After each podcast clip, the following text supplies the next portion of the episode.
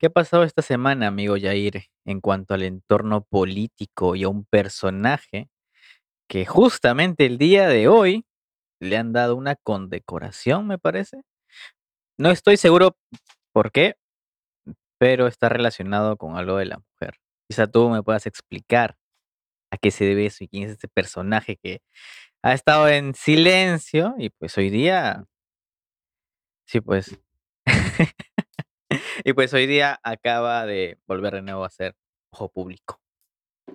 El personaje del cual estamos hablando eh, es el tristemente célebre eh, Bellido, que es el primer ministro, el premier de la República del Perú, y que así es como tú has comentado el día de hoy, viernes 10 de septiembre del 2021, le han dado una conmemoración por su lucha, por su Exacto. capacidad para poder poner en la palestra la igualdad eh, de la mujer, ¿no? Y, y defender los derechos de la mujer. Y decimos que esto es algo anecdótico por, lo, por decir un calificativo leve, Exacto. porque este individuo, esta persona, durante toda esta semana se han ido descubriendo ciertos posts y ciertos eh, comentarios que él ha tenido en las redes sociales y que ha permitido pues que prácticamente esté en el ojo de la tormenta, que esté en el ojo de la tormenta. Y pues el asunto es que es el primer ministro, ¿no? Exacto, es el primer ministro y previo a esto, pues él ya ha tenido, bueno, está involucrado en un par de escándalos por ahí. Hace no mucho, de hecho, hace, ¿cuánto? Unas semanas atrás, un mes se podría decir. Y luego salió el asunto de sus publicaciones en Facebook y todo lo que él decía. Puede que al principio cuando salió este escándalo, donde una parlamentaria, me parece, lo acusó de hacer algún comentario machista, por ahí un comentario fuera de tono, me estaba un poco incrédulo. Pero luego, pues, revisando por ahí, bueno, yo ni siquiera he revisado, sino que salieron a flote imágenes de, de cómo era él antes de, cuando era un, un chavorruco, un chavo, con todos los ideales. Sí, lo que ha salido al aire y lo que ha generado todo este revuelo y toda esta arena durante esta semana es que han salido screenshots de diferentes publicaciones del 2009, del 2010, eh, de, del Facebook personal del primer ministro, en donde él hace comentarios bastante desatinados, ¿no? Como por ejemplo, esta muchachita está bien mojadita, ¿no? Haciendo alusión a una fotografía en donde su acompañante está mojada. Me parece que es el Parque de las Aguas ahí en, en Lima, ¿no? Otro, otro, otra comentario donde dice que a, a Guido se le antoja seguido. Este man creo que antes era, no sé, comediante, hacía stand-up, no sé. Sí le hacía él, ¿ah? Sí, em, bueno, en ese tiempo obviamente que el Facebook era eso, un lugar personal en donde solamente tenías, ¿cuánto? 100 amigos, 80 amigos, y los cuales eh, entendían el humor o lo que tú querías decir, pero ahora ya no es así, mucho más que ahora este individuo se ha convertido en una persona pública y en una persona de poder. Evidentemente todo esto es una campaña motivada por los retractores y por las fuerzas políticas adversas a, al- a- a Perú Libre y al oficialismo, pero cae por su propio peso, ¿no? O sea, es indefendible lo que, lo que él hacía. Ahora, el debate sería qué tan culpable es. O sea, él puede decir, y es algo que yo pensaba o que yo comenté en un perfil personal, privado, mío, que es hace de 10 años, hace 11 años, y ya no pienso así, ya no pienso de esa manera. No sé qué opinas tú, porque ¿quién no tiene un meme por ahí quizás eh, con un poco de humor negro o, alguna publicación con un sarcasmo que se fue de la raya, pero que sabes que tus amigos lo van a entender y que quién sabe de aquí a 10 12 años salga un, screenshot en donde pues todo el mundo te quiera funar. Claro, hay un dicho por ahí que dice que no puedes juzgar la ignorancia del pasado con la sabiduría del presente. Tú, cuando escribiste eso, probablemente estabas en una etapa de tu vida muy distinta a la actual. Es como si tú por A o B entraras, no sé, al baúl de, de tus recuerdos y ves cosas que ahora no harías y si las haces, pues no está nada bien. Eso en sí nos avergüenza en cierto punto recordar ciertas cosas que dijimos o que hemos hecho. Pero eso es, pues este es internet y todo se queda ahí a menos que lo borres, pero siempre hay formas de encontrarle o siempre alguien le va a tomar una captura a eso. Le puede pasar a Bellido, me puede pasar a mí, a ti, o incluso le puede pasar a Obama, a cualquiera le puede pasar en sí, que comenta un tweet o que lanza un comentario inocente a priori. Claro. Y justamente Facebook tiene una, una dinámica, una mecánica en donde te hace recordar tus publicaciones anteriores. sí, es cierto. ¿Quién no se ha llevado la mano al- a la cabeza al ver las publicaciones de hace 8, 9, 10 años, ¿no? En donde escribías totalmente mal, con mayúsculas, minúsculas, les ponías X o compartías memes que, bueno, en ese momento parecían graciosos, pero ahora son Claro, bastante miserables. Hasta los memes de ese entonces eran distintos a los memes actuales. Antes los memes eran una palabra, simplemente una pequeña imagen. Estaba el LOL, ¿no? Estaba el face. el face. Ahí recién eran los tiempos primitivos del Facebook y de los memes. Pero pues Nadie pensaba que eso te iba a generar de aquí en el futuro una circunstancia en donde estés contra la pared, ¿no? Claro. Y tú hace unos episodios pasados comentaste pues el caso de, de Hugo, ¿no? De Hugo Chubox, que incluso justamente el nombre de su canal es porque él se lo puso, se, se lo creó así cuando estaba en el colegio. Ajá. Y bueno, en él sí, pues sí le fue bien, por así decirlo, ¿no? Fue algo leve, nada más que supo, supo cómo Manejarlo. manejarlo, cómo llevarlo. Ahora es el inspector. El real inspector de lomos.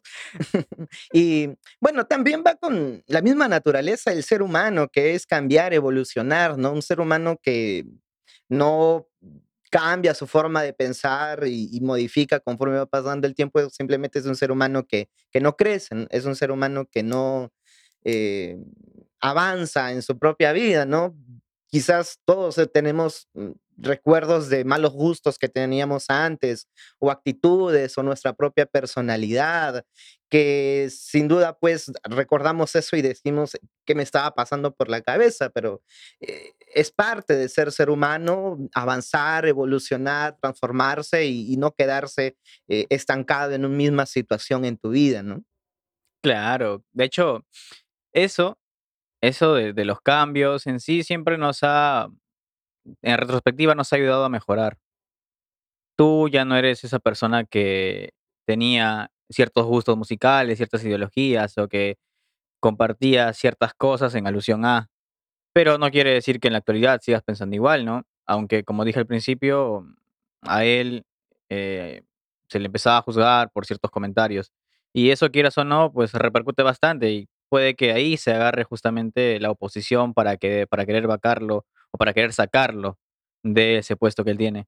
Se hablaba que ya se le podía negar este, la confianza, me parece, porque no sé si es que ya han resuelto ese asunto. No, sí, ya, ya le dieron la, la confianza. Lo que sí lo pueden es interponer, es Ah, decir, llamarlo al Congreso para, des- por algún asunto político, el Congreso lo pueda sacar, ¿no? Pero eso ya es otro asunto. Ya ves, entonces eso puede dar pie a que genere más conflictos incluso y eso, quieras o no, repercute a todos en cierta Claro, medida. es decir, nosotros también hemos estamos hablando desde el nivel normal, ¿no? Pero él ya no es una persona normal. Por más que él quiera, ya es una persona que tiene un cargo de poder, que pues lo que dice, lo que habla es opinión pública, así que tiene que guardar y resguardar las formas.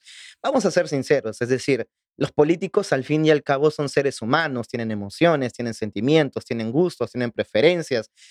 Los políticos hablan lisuras, tienen trampas, salen a bailar, algunos se drogan, etcétera. El, el asunto es que saben manejar esa imagen, ¿no? Claro. sí. Hay, hay toda una, una leyenda acerca de Alan García, por ejemplo, que los fines de semana, en su primer gobierno, cuando él se peleaba con su esposa, con, su fam- con sus familiares, cogía un, el avión del, eh, perdón, cogía un helicóptero del ejército y se venía acá a Trujillo y acá tenía sus amantes y venía y se quedaba en, el, en, en la, en la- en la casa del pueblo. Porque al fin y al cabo los políticos son seres humanos, ¿no? Y tienen dificultades y, como, cualquier otro ser, como cualquier otro ser humano. El asunto está que son figuras públicas Exacto. y como figuras públicas tienen que resguardar las formas, tienen que saber manejar y, y cuidar sus palabras, sus acciones, lo que dicen. Algo que vemos, por ejemplo, en House of, Ca- of Cards, ¿no? eso. Sí, es un muy buen, es una muy buena, muy buena analogía. En House of Cards, pues, este, el personaje de este diputado de cierto lugar que tiene un pasado de drogadicción, tratan de limpiarlo, pero igual, eso en parte lo, es algo que lo condena y lo ha llevado a hacer lo que hizo en, en la serie, hasta el suicidio. Hasta el suicidio. Así también. Entonces, bueno, son seres humanos y Pero tú qué, ¿cuál crees tú que sería la solución más viable? ¿Borrar la cuenta, empezar de cero o dejarlo ahí y apechugar a lo que venga? yo creo que todas las personas al momento de convertirse en figuras públicas tienen que hacer un limpiado total de sus redes. Ah, en, Pero en la, en la actualidad. ¿te imaginas todo lo que una persona sube diario Es tan simple día? como eliminar tu cuenta, Entonces, por eso digo, borrarla de cero y empezar otra vez. empezar de nuevo en redes. Sí, porque tus enemigos van a buscar cualquier cosa para poder eh, De hecho, creo que incluso antes de tener cierto eh, cargo, ya deberías Mm, pensar en eso. claro. Quieras o no, siempre alguien está pensando en cómo voy a, voy a buscarle a este pata alguna forma de molestarlo, incomodarlo, incluso sacarlo, sacarle cosas que no, que no vienen al caso. Ujú, Como en este caso, su, su pasado, su universitario, no sé en ajá. qué parte de su vida estuvo eso. Así es, eh, si estás pensando en convertirte en una figura pública, bueno, ya desde ahora no tienes que empezar a, a- a cuidar tu imagen.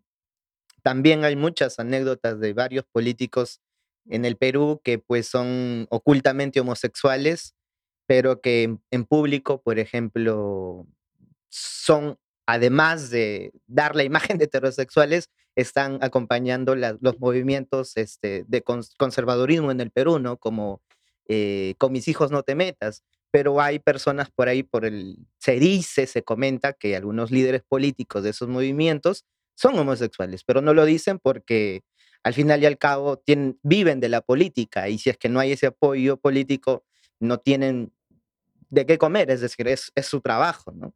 Aquí puedo citar a un autor que es este Weber, que él diferencia, él tiene un escrito que se llama El político y el científico, y que habla de que el, el político es un personaje que vive de la opinión pública. Es decir, su trabajo es que la opinión pública hable de él y puede utilizar de dos formas, que hable bien de él o que hable mal de él. En ambos aspectos, el- este personaje puede eh, determinar si es que le conviene que hablen bien de él o le conviene que hable mal de él, ¿no?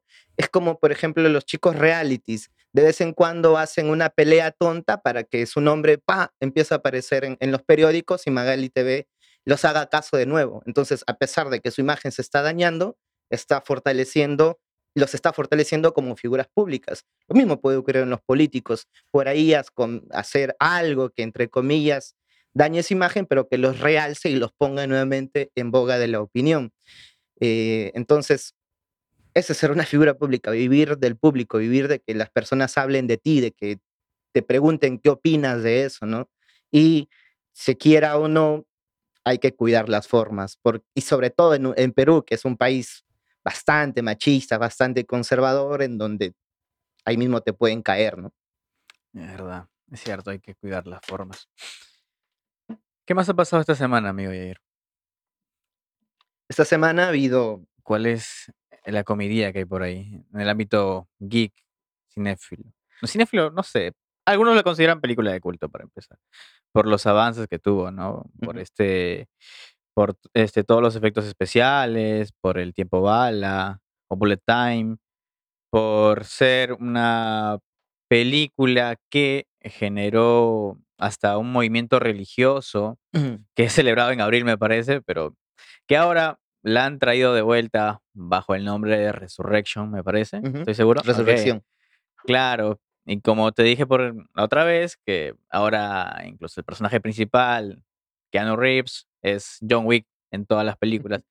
No entiendo por qué, bueno, creo que sí entiendo, pero la cuestión es que no entiendo, no sé exactamente por qué lo han traído con ese look. Él ya aparece así en todas las películas que está pr- protagonizando y en esta no es la excepción, ¿no? al menos en esta peli que solamente está dirigida por una de, De las los hermanas Wachowski. De los Wachowski, las Wachowski, como Las quieras llamar. Les Wachowski. Claro, esta, esta semana, específicamente ayer jueves, apareció el primer avance, el primer tráiler de Matrix 4. No, aún no sabemos si decir Matrix 4 porque supuestamente es ¿Es como- necesaria, tú crees, una cuarta entrega? Yo creo que en la tercera se cerraba la historia, ¿no? En donde él se enfrenta con todas las máquinas, con toda la tecnología, pero lo que vemos en el avance es que parece que todo ha dado un reinicio, ¿no? Todo como si hubiera vuelto a empezar de nuevo y, y él no se acuerda de nada. Parece que las vivencias que tuvo en la Matrix, él ahora considera que son una especie de sueños. Se vuelve nuevamente a, a conectar con, con la mujer con que se había enamorado Con parece, Trinity. Ajá, con Trinity no, no la recuerda tampoco, ¿no? Ni ella lo reconoce a él. Aparece un nuevo Neo, ¿no? Entonces, este. Está eh, bueno. Hay un hay una escena Morfeo, ahí, perdón, un nuevo Morfeo. nuevo Morfeo. mm, Probablemente sea él, probablemente sea más joven, no sé. Este, hay una escena en ese tráiler donde vemos que Keanu Reeves está en un elevador y está rodeado de gente que están todos hiperconectados al teléfono. Eso evidentemente hace alusión a los tiempos modernos, ¿no? Cuando yo vi ese primer tráiler me recordó a eh, Transporting 2, mm, que también fue una secuela y que fue gran parte de la película ambientada en muchos, en lo que nos pasaba en ese momento. Eh, el diálogo, bueno, el monólogo de Renton al principio de, la 1 es muy similar en la 2, simplemente han, eh, la han adaptado, la han ambientado a lo que nos pasa. Eso es lo que me recuerda ese, esa escena justamente del ascensor, donde todo el mundo está con el teléfono, menos el elegido. Justamente que hablas de Transpointing, eh, ¿la 2 era necesario? Creo que no, pero resultó siendo una buena película.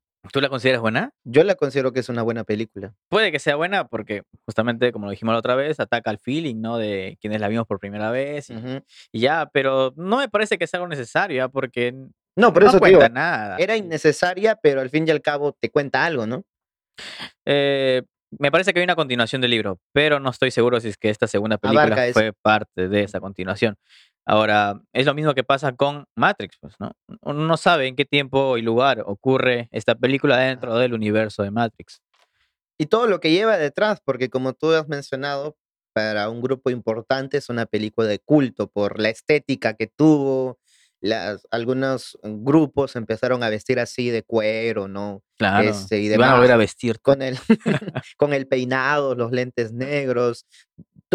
Para la 2 y para la 3, una campaña tecnológica in- invasiva enorme en donde eh, marcas de celulares, no me acuerdo cuál, Samsung, me parece, que sacaron modelos de celulares ¿Así? a propósito de Matrix 2 y de. Matrix 3, ¿no? Que es que el fondo de pantalla te venía personalizado con los sonidos de la, Shit. de la película y todo eso. Entonces, acarreó bastantes cosas. Es decir, la 1 dio paso a que se abra como toda una cultura de lo que es Matrix. Y muchas personas que desconocían este pensamiento filosófico, vamos a decirlo así, se interesaron por esto justamente por la película, ¿no? Desconocían todo el, el detrás que hay de este significado de lo que es entrar a la Matrix. Y a partir de la película se interesaron mucho más y empezaron a investigar y, y estilos de vida de muchas personas fueron cambiadas también por esto. Matrix. ¿Tú crees que ahí, por ejemplo, en el tráiler, este, vemos a este nuevo Morfeo, pero también vemos a un personaje que se repite muchas veces durante el tráiler? Es esta chica de cabello azul. Si te fijas, cuando aparece Morfeo, obviamente sale de rojo, porque ya sabemos lo que significa la pastilla roja. así es. Pero esta chica sale con el cabello azul, lentes cuadrados, creo, que también tienen un significado bastante interesante dentro de la película. En la película, los, eh, los villanos llevan lentes cuadrados. Es por eso que el infiltrado de la, eh, de la 1 también era parte de la resistencia, entre comillas, pero también llevaba lentes cuadrados, mientras que los demás llevaban lentes redondos. Cuestión es que esta chica, pues, al principio se, se da a entender de que está el- del lado de, de Neo, ¿no? Porque ella es la que lo vuelve a llevar ante Morfeo. Pero yo eh, particularmente no sé si es que va, va a volver a, a aplicar este mismo juego de las diferencias entre los bandos, de que uno lleva azul, otro lleva rojo, o también de los colores. cuando vemos que cuando ellos están dentro de la Matrix, vemos que son unos colores verdes, ¿no? Azules, pero cuando están afuera, toda la estética cambia bastante. Entonces hay que, hay que fijarse, pues, ya que no sabemos ni siquiera en qué tiempo del universo sucede, también hay que darle pequeñas, eh, pe- pres- prestarle especial atención a esos pequeños detalles. También nos, según lo que yo he visto por ahí, es que ese conejo que aparece en un tatuaje, en un fotograma, Ah, en la 1 es un conejo pintado también. Puede que sea algo muy rebuscado, mm, pero no creo que lo pongan adrede. O sea, es un primer plano de ese conejo en el tráiler que está, que es un conejo así sin pintar. Ya no es el conejo blanco de la primera, de la primera parte. Claro, hay que saber que pues es la guionista es la misma que de la 1, la 2 y la 3, ¿no? Claro. Eh, entonces es evidente que va a haber una continuidad en toda la metanarrativa y el lenguaje propio que tiene, que tiene la trilogía. Mm, Yo no sé si es que la productora ha hecho esta película intentando que sea un, un éxito de entradas, porque al fin y al cabo Matrix no es tan famosa como otras trilogías, ¿no? Como, no sé, El Señor de los Anillos, como Star Wars, como otras trilogías que sí, pues, venden sí o sí, ¿no? Sí o sí, sabes que, que la gente va a estar en el cine. Me parece que no es el caso de Matrix, es decir, es popular, pero en, el, en los círculos más geeks, ¿no? En los círculos más nerds, como si hubiera dicho en los ochentas, ¿no? Mm, no es tan pop ahora en los 2020. eh, por eso creo que yo creo que el, el- el guion y la, y la estética y la narrativa puede permitirse tener esos guiñazos, tener esas, eh, esos aportes que únicamente un verdadero fan, que únicamente una persona que pues se ha visto 10 veces la trilogía va a, se- va a poder apreciar.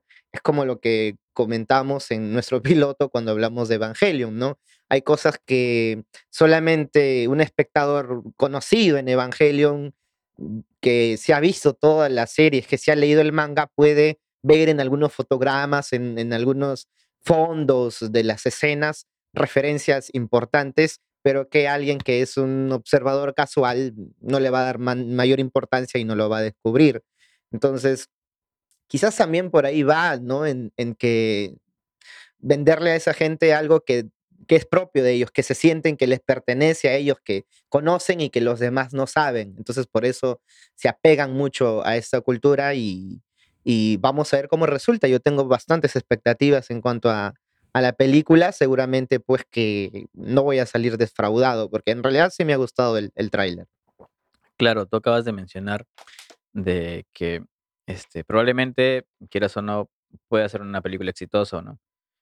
Eh, eh, eh, Matrix es el proyecto de las hermanas que fue, fue su mejor proyecto en sí. Ellos han hecho más películas, han hecho Sí. un par de series, pero no Es su obra han... cumbre. ¿no? Claro.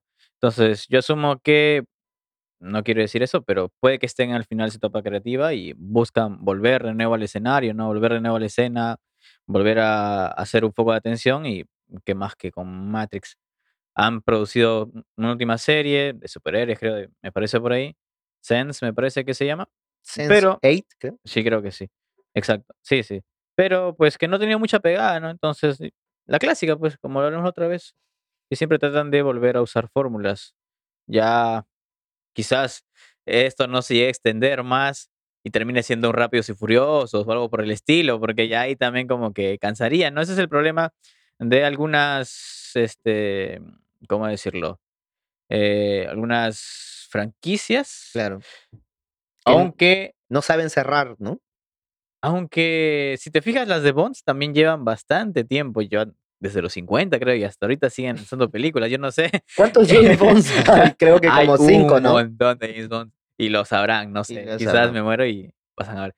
Pasa eso, pasa incluso con Indiana Jones, que también van a sacar otra película. Yo no sé qué, qué onda, si Indiana es Harrison Ford, no sé, ¿va, va a ser él contando sobre sus nietos o qué onda? También esto de usar este personaje es por un asunto de nostalgia, lo vi también hace poquísimo en La Casa de Papel, en, bueno, hasta lo que yo he visto, no entiendo qué tiene que ver el personaje este de Berlín, ¿no? Es un personaje con, con el que la gente sí logró empatizar y les gustó y todo, pero ya traer flashbacks de él como que no viene al caso. A menos que el hijo que aparece también en los flashbacks aparezca más adelante en la serie. Pero si te das cuenta, todo está siendo estructurado por un asunto de nostalgia, porque la gente quiere saber, quiere seguir viendo más a Berlín, si no, la serie se va a caer en sí. Ah, ya está. Pero qué tan fácil es simplemente sacar un spin-off. También. O sea, creo que es la respuesta más óptima a una franquicia, ¿no? Es decir, ya, eh, creas tu guion, la trilogía es medianamente exitosa, pero la gente se pega con un personaje que tú no lo tenías previsto que pasara así.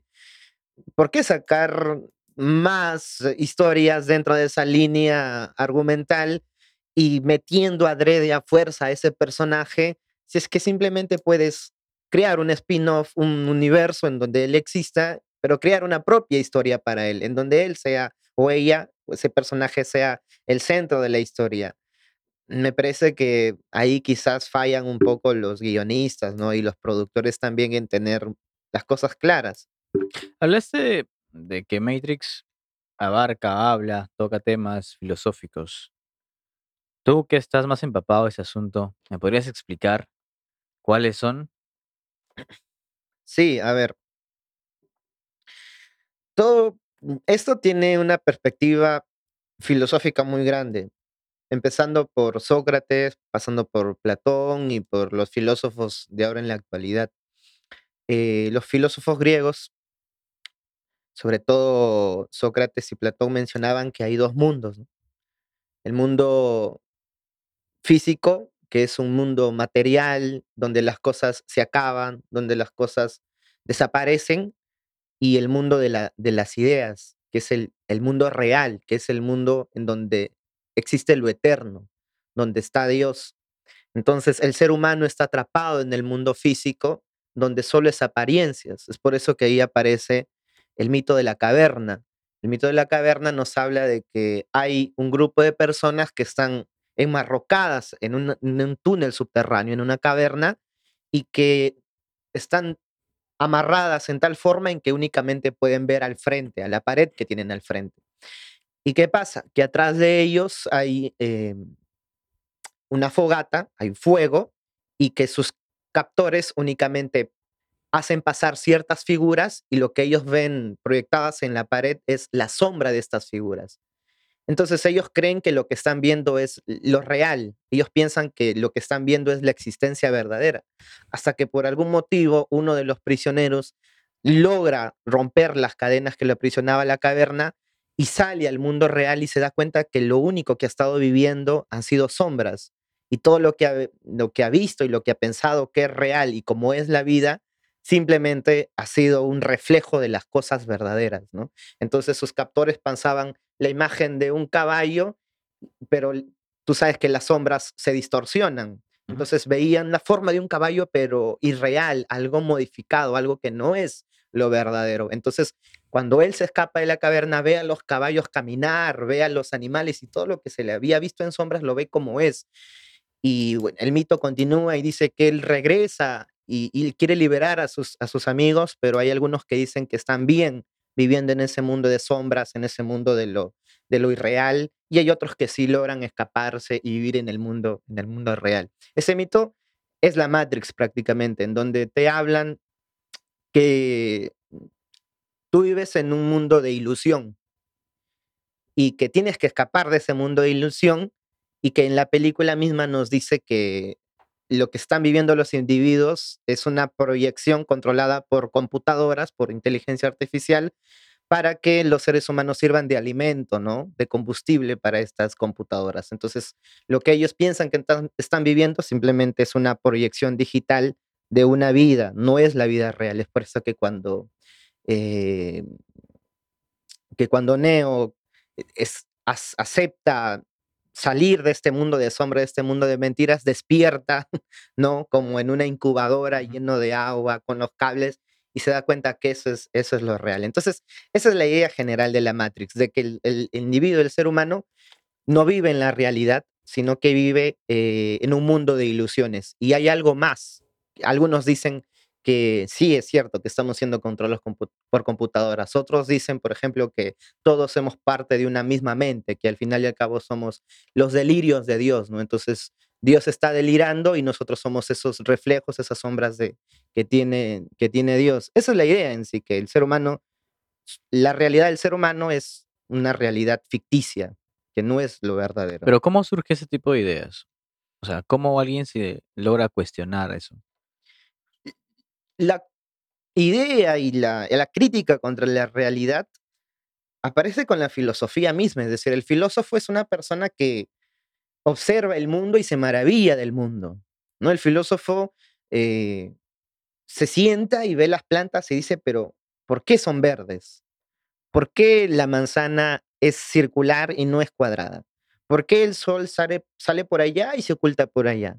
¿Por qué el agua es líquida y no es de otra forma? Entonces el filósofo se asombra de la realidad, se asombra de todo lo que lo rodea y eso le hace, eh, le hace pensar en que tiene que reflexionar sobre eso, tiene que analizar las cosas. Es por eso que uno de los primeros grandes movimientos de la filosofía en Grecia busca el arjé. El arjé es un término que nos hace referencia a lo originario, a lo inicial. ¿Qué es lo inicial? Decían los filósofos. ¿Cuál es el primer elemento? ¿Fue el fuego? ¿Fue el agua? ¿Fue la tierra? ¿Fue el aire? Eh, y los filósofos se pasaban debatiendo diciendo qué es lo que da inicio a todas las cosas, ¿no? Y bueno, hay otros, bueno, trips filosóficos mucho más, más complejos, pero desde que existe la filosofía ha habido una cuestión a la, a la realidad. Ahí aparece, inclusive más adelante en la historia filosófica, cuestiones como qué es el hombre en sí, qué nos hace humanos. Nuestras emociones, los animales también tienen, tienen emociones. Ah, nuestros sentidos, los, los animales también sienten. Eh, ¿Qué es lo que nos hace humanos? Es decir, si creamos una supercomputadora y le dotamos de una forma física humana y que tenga inteligencia artificial propia, que tenga voluntad propia, ¿lo va a convertir en un ser humano o no lo va a convertir en un ser humano? Entonces, todas esas cuestiones, que eso es antropología filosófica, de criticar, de reflexionar sobre la realidad, nace con la misma filosofía. Entonces es, muy, muy antiguo y en, la actualidad, mm, este, como que el ser humano le ha perdido un poco a eso, ¿no? A la reflexión. Claro, los filósofos también eran personas que se dedicaban únicamente a eso, ¿no? A sentarse en su mesa y, o salir con sus discípulos al campo y pasarse toda la tarde hablando y hablando y hablando. No tenemos tiempo ahora para eso. Tiempo, exacto. Tiempo y y por conexión, ¿tú crees que eso nos esté llevando a lo que nos propone los filósofos y lo que nos propone en sí La la película. Claro, tema principal? Ahora que se está viendo asuntos como, por ejemplo, el metaverso por parte de Facebook, que nos quiere meter a todos que ya anunciaron un los nuevos lentes claro, que virtuales, ¿no? que cada vez más se crean mundos infinitos y donde tú puedas pasar horas de horas sumergido ahí y ya no tengas más relación con las demás personas de manera física, ¿no? Ya se están perdiendo ese, ese tipo de cosas. Mm. Entonces, ¿hasta dónde vamos? ¿Hasta dónde nos, vamos- nos va, nos va a llevar? ¿A dónde iremos? ¿Qué pasará luego? Hay una, hay algo, yéndonos así en esoterismo, eh, Morfeo eh, tiene una base en Prometeo. ¿Ya? Prometeo es una figura mitológica que él les roba, se pelea con Claro, los dioses. Para quitarles el fuego y, en- y entregarles a los seres humanos, ¿no? Y esa es una figura que se, que se ha repetido en, en muchas culturas. La serpiente de- del huerto del Edén no es más que otro prototipo de, de un Prometeo, en donde el individuo, Claro. el, el ser humano, está atado y está prohibido a- al acceso al conocimiento. Entonces eh, aparece esta serpiente y, y- y por artimañas o por, según la Biblia, por artimañas, ¿no?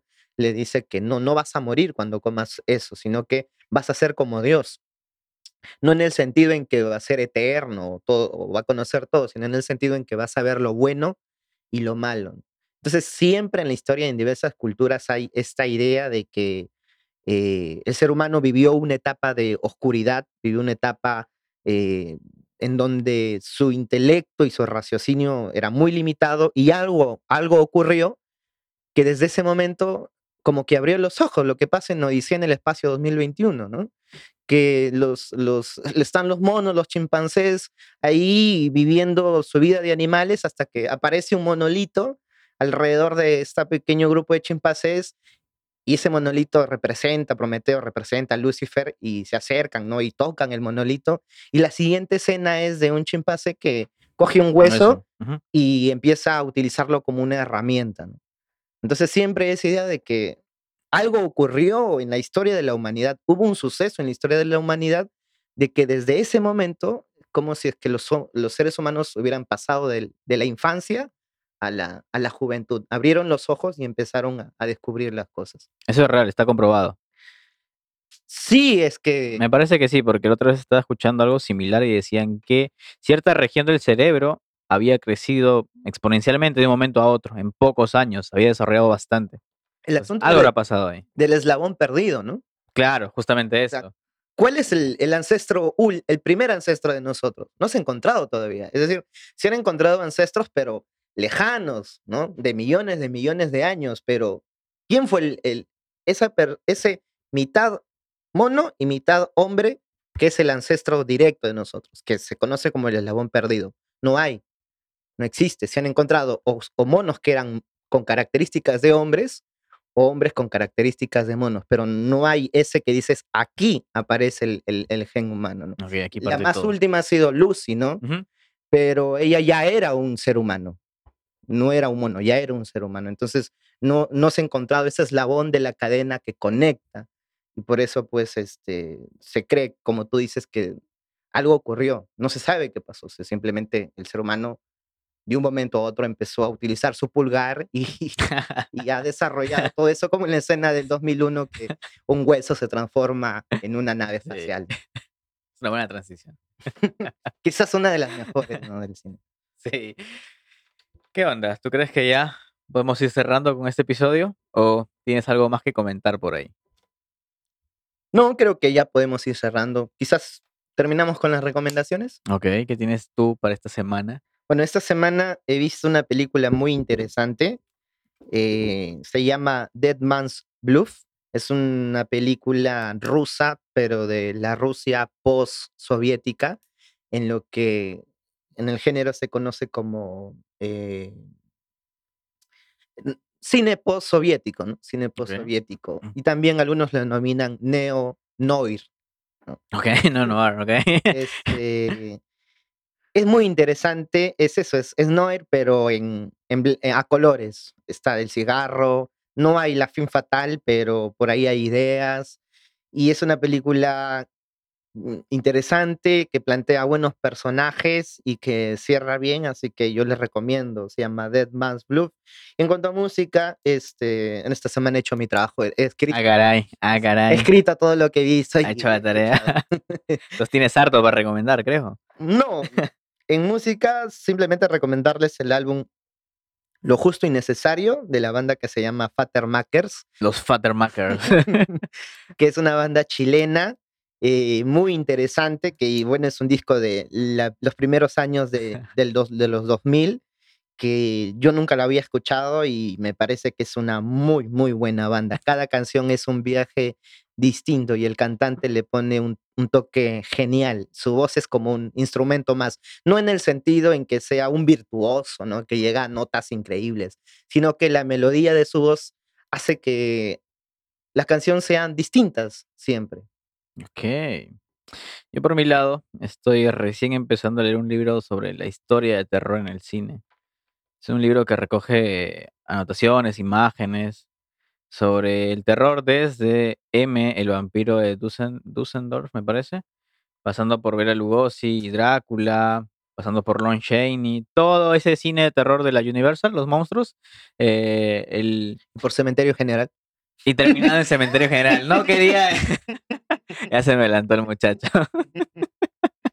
sí, sí, sí. Todo ese cine de terror de la Universal, que el hombre lobo, que este, e, el, hombre, el monstruo del lado oscuro, hasta, hasta este, el cine del 2010. Eh, es un recuento histórico muy interesante, ya que a la gente el horror cambia con el pasar del tiempo. A la gente antes le gustaba lo, lo, lo místico, lo misterioso. Ya luego pues pasó al horror de lo sobrenatural, luego al horror slasher, y actualmente, pues, bueno, actualmente, actual en 2020, 2020, es otro tipo de horror el que se está mostrando en pantalla. Ya no es tanto el gore, sino es un horror más, más sugerente con, este, con esta triada de directores, ¿no? Como son este Jordan Peele, Robert Egg y el otro ya me olvide. son tres, tres que están dando la hora. Pero bueno, sí, le estoy dando una chequeada recién. Le, le he conseguido por ahí de un amigo que me lo prestó. Y a ver qué pasa. Me interesa bastante ese género en particular. ¿Tienes algo más que decir, amigo? Mm, no, nada más. Hasta aquí llego yo. Gracias por escucharnos hasta el final. Gracias por escucharnos. Besitos. Tomen agua.